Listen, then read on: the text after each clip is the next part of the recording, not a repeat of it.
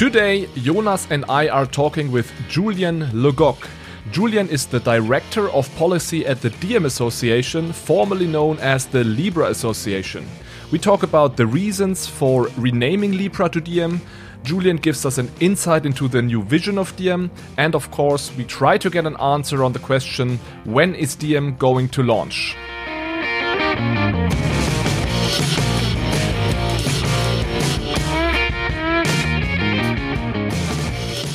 So, hello and welcome to this special episode of Bitcoin, Fiat, and uh, Rock and Roll. As you can hear, the episode today is going to take place in English, and the reason is our very special guest. Uh, we have Julien today as a guest from Diem, from the Diem Association, formerly known as Libra Association.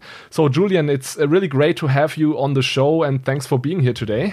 Well, it's a pleasure to be with you today, and uh, thank you for the invite. And I apologize that uh, my uh, college uh, German is not good enough for all of your listeners. so apologies in advance. so I was already quite impressed when you welcomed me with some German words. So it's it's better than you think you're German. Danke. Um, anyway, I, I will hand over right away to, to Jonas for a quick introduction of Julien, and then I suggest we start right away with a with a big news with a rebranding of uh, the Libra Association to Diem, and then let's just see, um, yeah, where we get from there. So, Jonas. Perfect. Uh, thanks, Alex. So, to quickly introduce Julien, Julien joined the Diem Association, or formerly known as Libra Association, in 2019 and is currently Director of Policy at the Diem Association. Before joining the association, Julien um, had worked for the US Federal Deposit Insurance Corporation. And Julien, as um, Alex already said, we are really thrilled to have you today as, as our guest. So, to start the conversation, I mean, there was a really uh, big announcement just quite recently, right? So, that basically the whole project has been renamed. So, the Libra project has been renamed to Diem. Also, the association has been renamed to the Diem Association. And to start the discussion, it would be really great if you could uh, could just explain why you basically did the rebranding. So, what were your main motives? Yeah, good question. Thank you, Jonas. Um, so you're absolutely right. Uh, just a few days ago, in uh, uh really marking the next step in the evolution of the project, uh, we renamed it from Diem, uh, uh, from, from Libra to Diem. And as you know, Diem is Latin for day. Uh, and with it, you know, we are hoping to signal that it's really a new day for the project. And you may recall uh, uh, an artist named Prince, formerly known as Prince when he changed it to the icon. And so now I feel like every time I'm saying we're formerly Libra, now Diem, I think of Prince in, in, in my mind. but the, the important, I think what's really important about this, this renaming, in addition to kind of the, the, the marking this independence of the project, is we have a new vision. Uh, and this vision is to enable universal access to financial services. And that is a, uh, an, an upgrade, uh, so to speak, from uh, kind of our old uh, uh, vision. Because as we were going through uh, this project, we quickly realized that what we are building really is, is this digital payment system. So think of it as a global digital plumbing with pipes essentially enhancing individuals' access to, to financial services. And the second thing that was important was for us to uh, revisit our mission. And, and our mission has evolved into uh, building a trusted and innovative financial network that empowers people and businesses around the world. And what's important here, I think, is the link uh, between uh, uh, people and businesses. And of course, businesses are operated by people. Um, but we wanted to ensure that we had a mission that also looked at uh, the marketplace and that was not just solely focused on individuals. So it was an additional step uh, in in uh, the independence of the project, uh, as well as you know uh, in support of the uh, the new leadership's commitment to enhancing the security and the regulatory compliance of the global payment system that we're building ahead of its planned launch before you had this these two goals, right? It was cross-border payments and financial inclusion. So to me, it sounds a bit that you shifted uh, shifted a bit more towards this second part, so towards financial inclusion, or is it still also a cross-border uh, cross-border payments a big thing, or is it something completely new what you're doing now? Yeah, good question. So uh, certainly, uh, remittances uh, are a core use cases for the Diem project. As you know, you know we currently have 1.7 billion individuals that are excluded from the formal economy. Uh, digital currencies offer, you know, yet another solution that can drive down costs. And more importantly, we still have our eye on the prize with the United Nations Sustainable Development Goals. I'm sure you've heard of goal number 10, for example, that uh, over the next decade wants to uh, lower remittance fees from a stubbornly high uh, 6.8%, uh, according to the World Bank's uh, latest data, down to 3% and some corridors, as you know, the like a, German Germany to Turkish to Turkey corridor is, is quite an expensive one. Um, but with this average, I don't believe that that unless you have large scale innovation and progress, that we're going to reach that goal within the next decade. So remittances are still uh, clearly a core mission of the Diem project you mentioned uh, Julien that basically one of our of your um, your your goals basically now is also to provide universal access to financial services, and um, this is of course also related to financial inclusion as we discussed. Mm -hmm. And what I now ask myself is, from my perspective, this kind of means that everybody should um, should basically get or kind of almost everybody should get access to the infrastructure. But I mean, the thing is, of course, that also KYC, AML topics are currently quite important and also that um, lots of individuals, for example, in developing economies, don't have even an ID, right? Um, so here in your previous proposal, you had the idea of these unhosted wallets where you can basically also participate without, um, yeah, really identifying yourself with, with an ID or something. Um, my question would be: Is are these unhosted wallets still intact, or have they even strengthened? Because you kind of um, it seems that you have a bigger focus now on these universal access as well. Yeah, thank you for the good question. And I'll answer it in a, in a roundabout way uh, to provide a little bit more uh, context to uh, your listeners. And I think it's important to start with the human aspect, which I think is, is where uh, you started out with. Um, and then I can actually give you a personal aspect on all this. But the current challenge uh, or the opportunity, depending on if you see the glass half full or half empty, is uh, will reveal itself once we start talking a little bit more about this common cause and where I think private sector innovation and the future of payments uh, should really be welcomed. We talked about the 1.7 billion uh, people that don't have access to this modern financial system, right? We're trying to solve for that by uh, having universal access to financial services. I see this, in fact, as a global risk. We also have approximately the same amount of individuals that are underbanked. Jonas, what that means is individuals that leverage alternative financial services. So they may go to um, uh, uh, merchants that have extremely high fees. We're talking hundreds of percent for uh, loans, for example, or to cash checks. And so, what we've seen over the past 10, 15 years is through a policy of de risking, we have a high price that's been exacted on the people that can really afford it the least. So, now I'm going to get to the crux of your question. What we have at our fingertips, we have solutions today and cutting edge technologies like blockchain uh, that are going to help us. But that's not enough. We need connectivity, we need the internet, we need global digital identities, which you brought up. In an environment when you can have all these items together, we start moving the needle from what has typically been abstract to what uh, becomes concrete. The project that was launched in, in June last year, the now Diem project, I think is one aspect in being able to move that needle.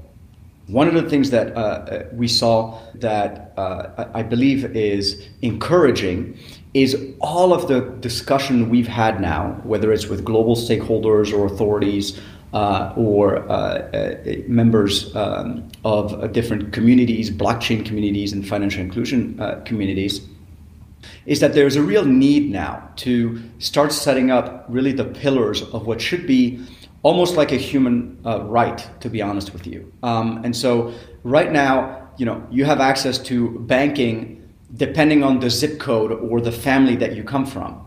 A digital identity should also be a, a, a common cause, a common good. You should be able to uh, be born essentially with a digital identity to uh, be able to have access to the modern financial system. So those two things are not exclusive, Jonas. There's a lot of work that remains to, to, to be done. Your question about uh, unhosted or, or self hosted wallet um, is still an important one.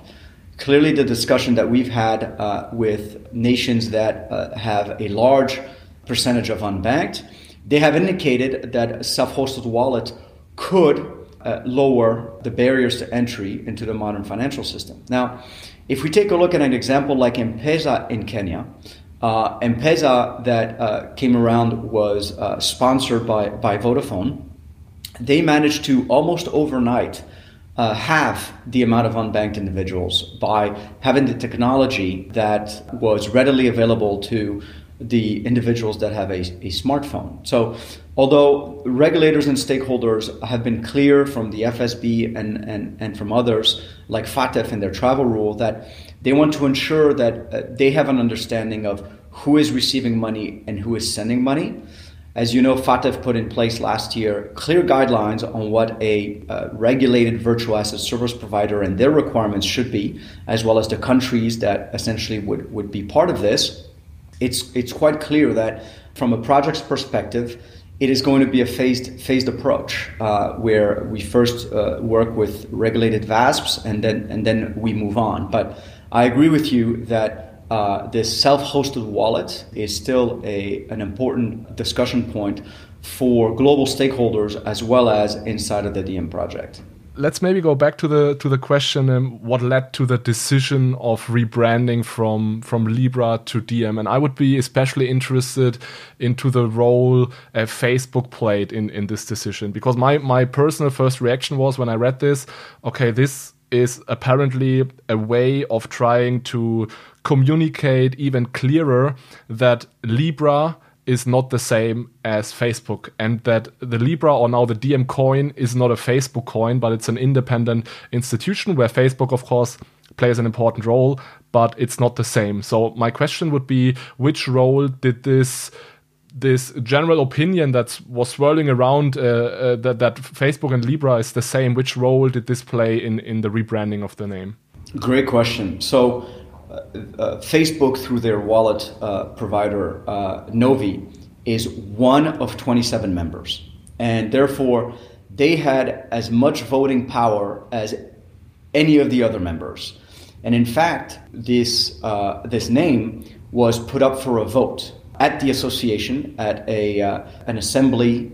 And so Facebook had no more voting power than anybody else in renaming the project to Diem. So, Julien, I mean, I understand that Facebook has only one vote, and I also found it a bit unfair that Libra and Facebook was treated basically as the same, and that uh, many people called it a Facebook coin instead of Libra coin. But I also understand it a little bit because, of course, Facebook initiated the project, right, or at least played a very, very important role. And Facebook, uh, of course, has, uh, at least in the beginning, put a lot of uh, funding, but also human resources into the project. So, can you maybe give us a bit of uh, view behind the scenes? which role Facebook still plays apart from this one vote, which I understand, but also are there mainly Facebook developers um, sitting on the project, or is this a more healthy mix now? So, uh, Facebook uh, remains and, and, Novi, they remain an important member, of course, of, of the association. Therefore, you're right, uh, there are still Facebook and Novi is uh, actively participating in the project, as are other members. Uh, and that's really important to state is that even on the TSC, the seven member technical steering committee, uh, Novi has one seat. There are six other seats, uh, same same as on the board with five seats. Novi has one seat, so they are not playing any any more role uh, than uh, they would have uh, any other mem- other member can. We have other working groups within the association. For example, we had a communications working group uh, that we stood up. We have a policy working group. And so uh, uh, members may join these groups or may not, and may contribute as much as they can or they not. So I, I started this podcast almost at the same time um, as the first white paper was published.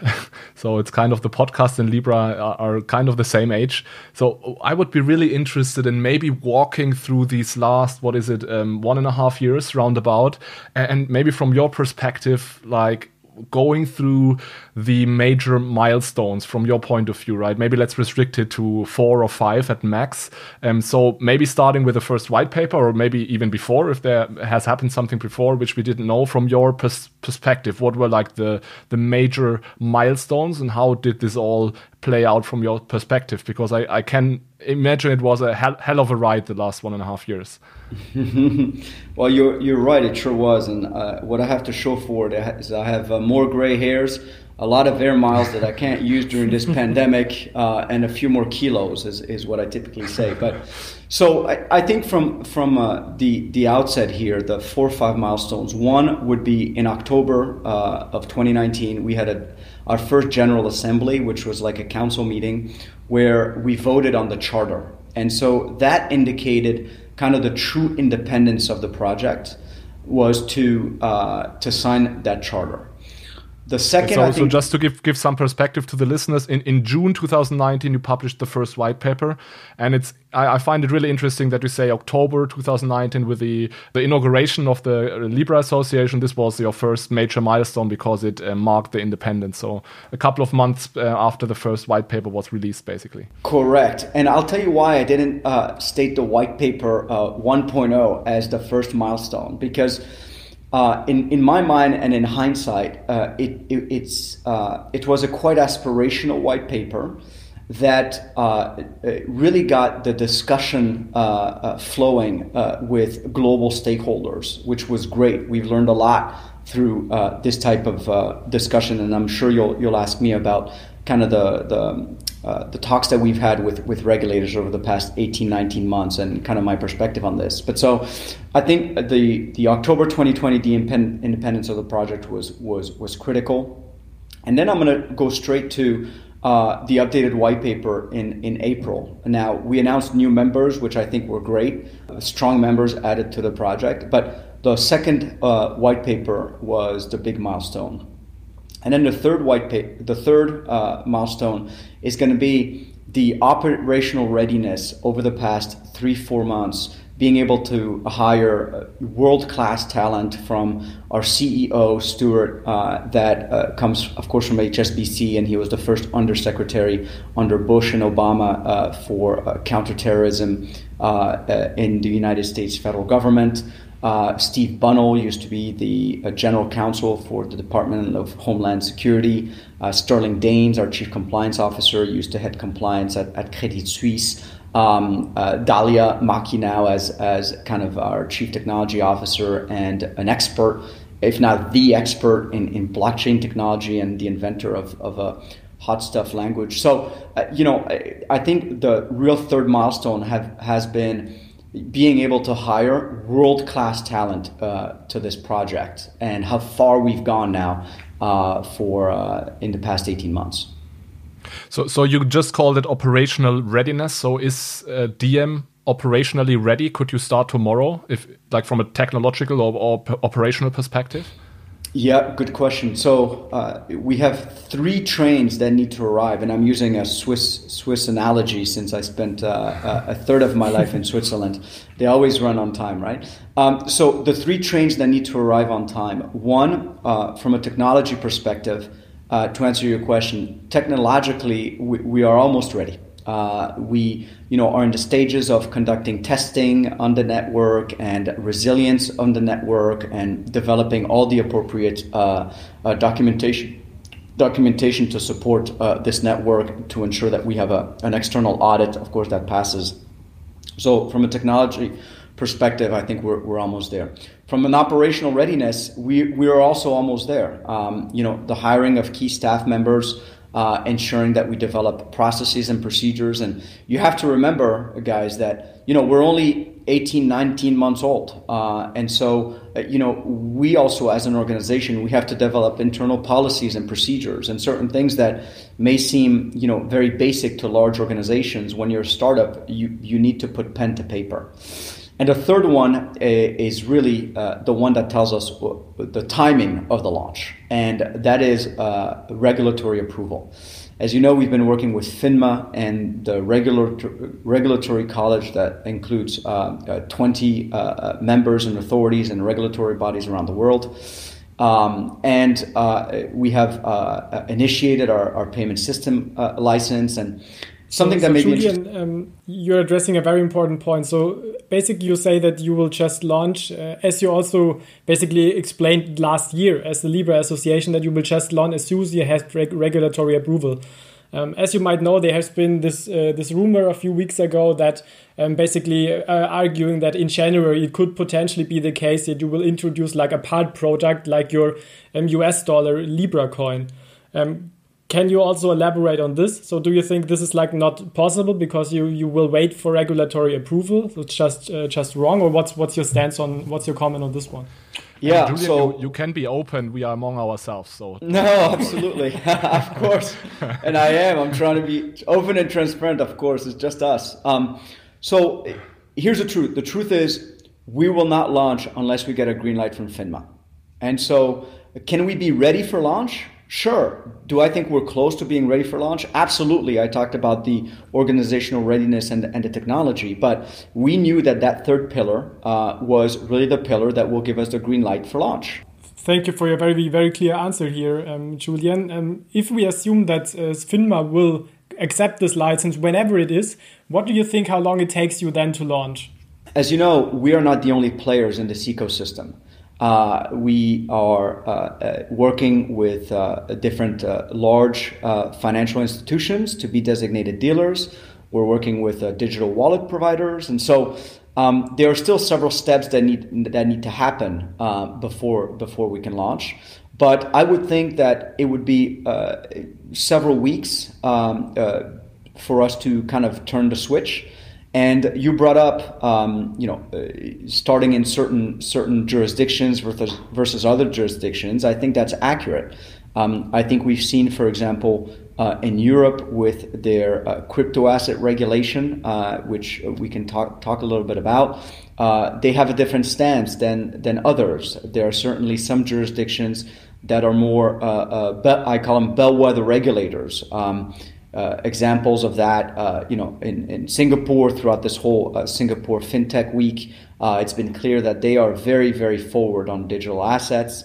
And there are other jurisdictions. So I think it's a combination of ensuring that uh, legally we can operate in the particular jurisdiction, that we have the technology, that we are operational ready, and that we have our license. So there are a lot of moving parts. It's fairly complex but uh, I'm I am hoping that uh, by by early next year, all of these pieces come together at the same time for us to turn on the network. So, for someone who is deep into the topic and also has an overview of what's going on on the regulatory side in Europe, especially, I think it's pretty clear that it will be impossible for Diem to start with a euro stablecoin, right? Because there has been a new uh, regulatory proposal uh, published a couple of months ago by the European Commission called uh, Markets in Crypto Assets MiCA. And I would be really interested in your take on that because for me, it seemed to be really mainly targeted at, at Libra. So, really, a regulation almost exclusively uh, written for you. And yeah, what, what's your impression about that? And do you agree that this at least makes it in the short term quite uh, difficult for you to get going in Europe, at least, or in the euro area? Yes, well, I, I completely agree with you. Whenever I saw global stablecoins, I felt like the regulation was uh, aimed uh, completely at us. So I'm with you on that.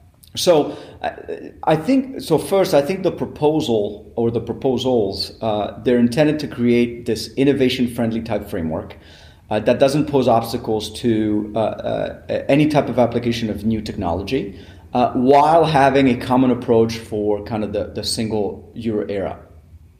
So I think that's good. Um, the other thing that I think is good is that they are uh, currently these proposals are just proposals. They still have to go through the whole legislative process that may take two years, three years. So I think a lot can happen in in, a year or two uh, in this particular industry. Now, there are certain things that I also think were uh, beneficial from uh, the regulation. Uh, one, these proposals uh, are really comprehensive, uh, and can they achieve the goal of mitigating risk and better protecting consumers? I think so. Now, uh, other things that I that I like about these uh, proposals: one, it sets out clear regulation. You know exactly where you stand if you want to operate on the on the euro area.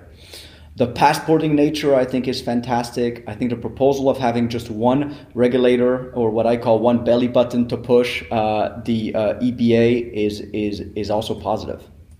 Now, for some of the challenges that you brought up. Um, I think they uh, the, the proposals uh, in in in my eyes um, they f- really favor incumbent financial institutions over uh, some of the fintech startups. Um, and why I say that is I think if you are an entrepreneur or an engineer uh, in Europe on European soil and you look at these new requirements, you may say that is a significant barrier for us to enter the market. And even under the e-money directives that you know they have the small, they have the sub uh, threshold regimes. I think all of that may push some of the entrepreneurs and some of the tech startups to offshore their technology and perhaps not uh, drive the competition, which I think Europe, Europe and Europeans are seeking. And if you look at from a payments sector perspective today, on the European continent, you, you, you, you've seen Visa and MasterCard and American Express uh, get into the crosshairs of uh, the European Commission um, and looking at anti competitive type uh, nature. So I, am all for pro competition. Uh, one of the aspects of the project that really got me excited was that uh, our project is open source. So over time, you can have individuals that build on the Diem blockchain, and I think that is uh, different from other projects that are typically, you know, siloed in their technology stack. So, um, following on this this discussion you we just had about the euro stablecoin, as you said, it really seems that you might not start with with this one, um, obviously.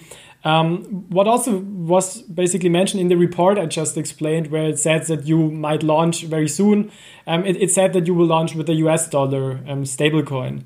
Um, or the US dollar Libra uh, stablecoin. And here I would be very interested if, if like you basically have a preference to start with this, or if it's still open with which um, which instrument you start. Because from my perspective, I thought, well, um, if FINMA then grants the license, it would obvious to start with a kind of Swiss franc um, Libra. At least this was my idea. Um, so maybe you can uh, elaborate on this one. Yeah, if you take the world of uh, uh, crypto uh, uh tokens, uh, I believe there are over 1,600 that are out there. Only about 10% of those are, are stable coins. And so we want to go with a single currency stablecoin construct.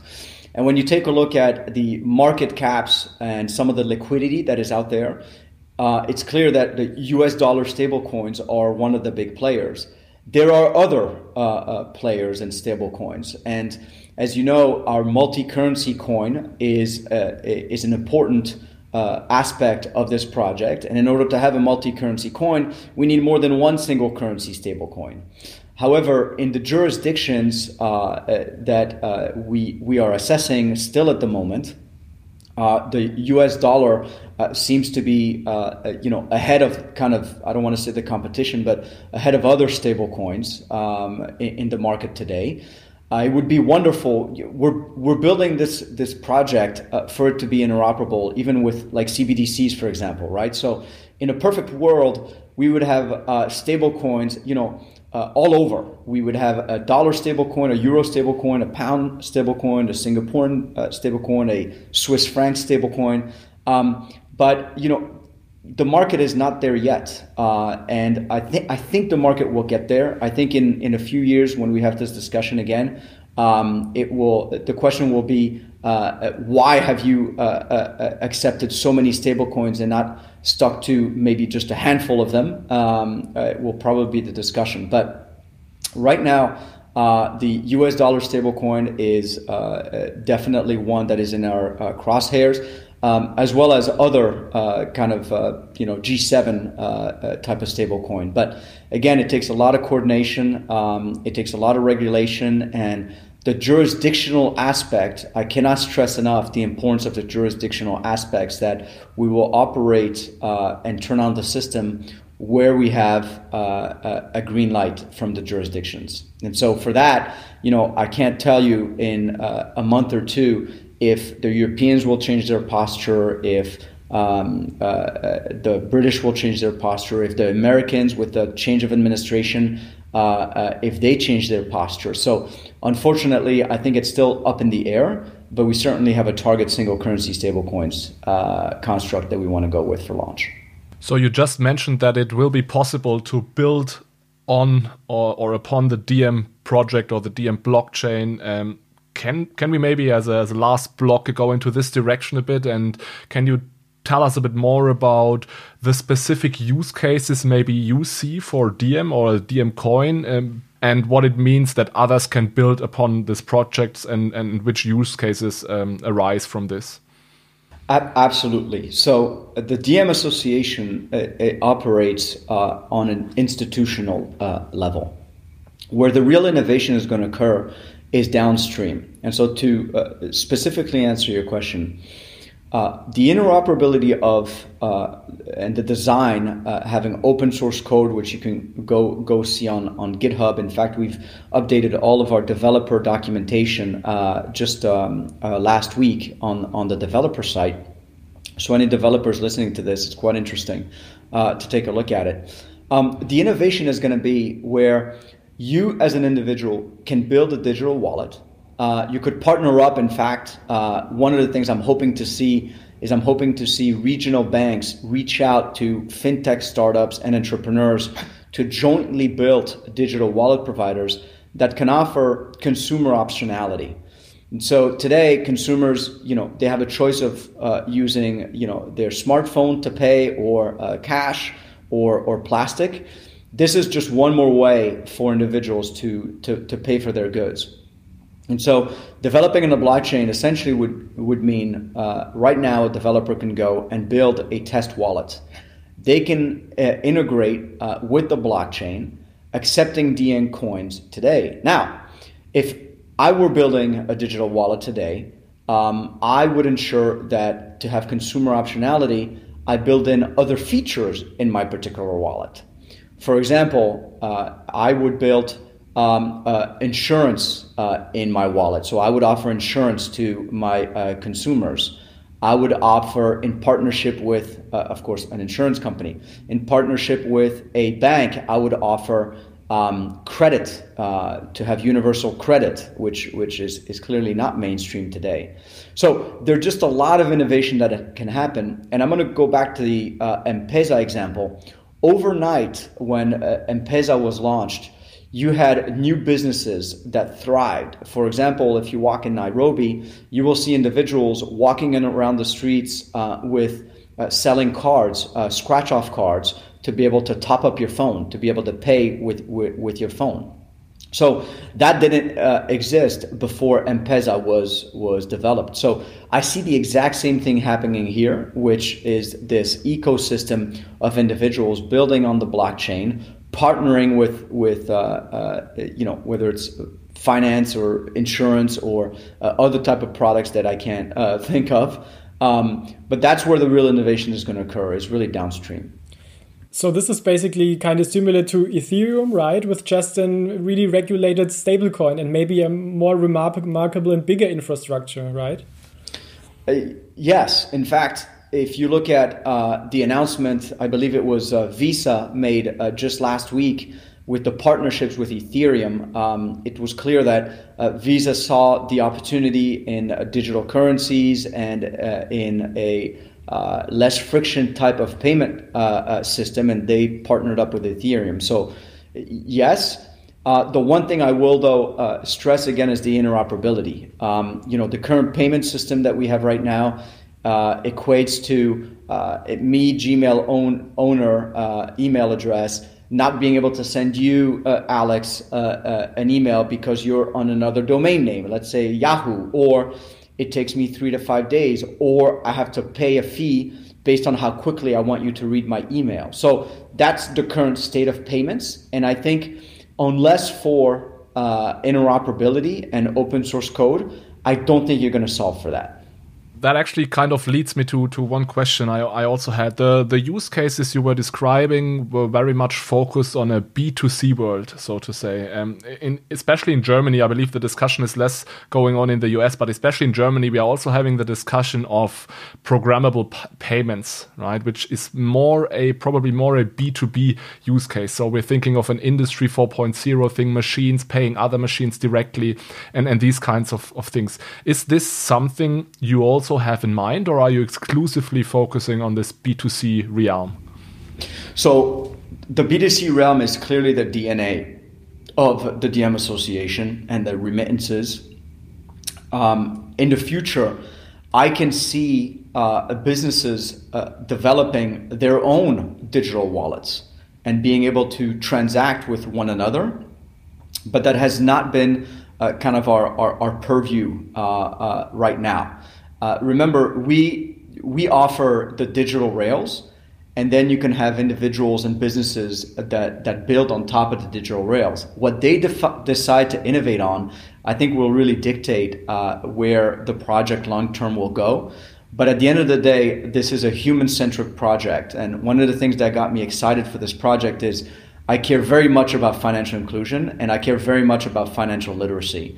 And when this project was announced last year, immediately it got kind of my heart. Uh, because I thought that it could be a solution for remittances uh, and for lowering transaction fees. So I think um, uh, this answers kind of your question of the B2B versus B2C. Um, but it's it's not on a short term horizon. But I think businesses will want to uh, uh adapt uh, to lower transaction fees, which in the end really affects their bottom line.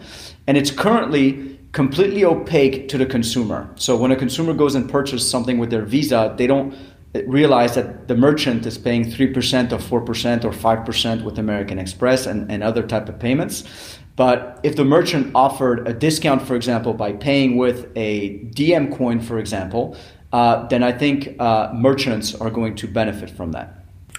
I would have one more question, um, Julien, also with regard to to um, to this kind of change in your your vision. And you also mentioned before that this is kind of a, a digital infrastructure, digital marketplace you want to establish here.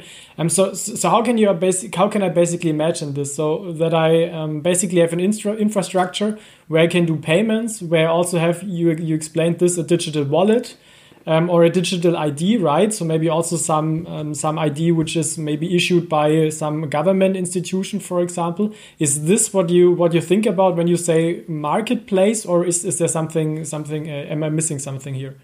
No. So I think to to provide more more transparency, I will kind of walk you through a little bit what the uh, this this uh, ecosystem would look like. So if I'm an individual and I, I want to essentially leverage the, the, the Diem network. How would I go about doing that? So uh, I would, one, uh, look at any type of digital wallet provider or virtual asset service providers that are out there that um, accept the, the Diem coin. So I would download that particular application. The second thing I would do is I would either link a traditional bank account that I have or we can foresee um, a uh, debit card, purchasing a debit card at a store, for example, and then loading up on Diem coins on the particular wallet, and then using these Diem coins at the merchants that, that accept it. Now, the way we are seeing it is the, uh, the, the marketplace that I'm talking about is going to be uh, uh individuals and businesses that decide to build a digital wallet that decide to accept a Diem coin. Right now, if you take a look at the private sector, a few weeks ago, PayPal, for example, with their 350 million users, uh, decided to off- offer cryptocurrencies uh, to, to their users so that they could buy uh, and hold and use uh, digital assets. So PayPal could choose to also uh, uh, um, accept Diem coins. That is a business decision. Um, the benefits, I think, are going to be lower transaction fees than what you're currently seeing. Therefore, I think this marketplace is going to develop and this ecosystem is quickly going to develop with individuals that want to transact with uh, Diem Coin to save on transaction fees. Mm-hmm. And you, we also fo- already focused on the transactions. Um, I think one important aspect of transactions in general is like the level of data privacy, right? So if we transact with cash, for example, today, it's it's uh, kind of anonymous. So just the two transaction parties involved basically see the data, and so you can be sure that no third party really looks at the data. Um, how are basically in the Diem or Libra world anonymous payments um, also possible because you're you're um, developing your own blockchain. There are cryptographic tools to to also enable um, auto, um, autonomous payments. Is this something you also um, consider? Because last year it has been said that Libra will actually, or the transaction data will not be used for business purposes by the, the members of the of the Libra Association. So, what's your stance towards um, data privacy on, on transaction data? Because this yeah. is at least in Germany a, a very important and uh, yeah, a heavily discussed topic, as you can yes. Imagine. No, well, you, you promised me some tough questions, and, and you're coming with them, so I appreciate them very much. So uh, from the onset, offset, I think we've been committed to create a payment system that's legally compliant, that is safe, uh, that's consumer friendly, and that's co- uh, committed to supporting all the efforts by the regulators and the central banks and the lawmakers to ensure uh, that we fight against money laundering, terrorism financing, you know, AML, and, and all these type of things. The way we're designing and building the Diem blockchain it's using a privacy by design approach, uh, and it does take into account the privacy considerations. Now, where we stand right now in privacy is, you know, we're continuing to analyze um, all of the applicable data controllers and processors on the Diem blockchain. Um, we're uh, still assessing the, the best approach on uh, how to address some of these issues um, you know, it's been clear from regulators that they want to ensure that, uh, in addition to being compliant, uh, that uh, they want to know, you know, who is sending, who is receiving, who is part of the network. And so, over time, we're hoping to to grow this network while new technologies and solutions are uh, developed in eKYC and in uh, uh, some of the digital identities that you talk about, but.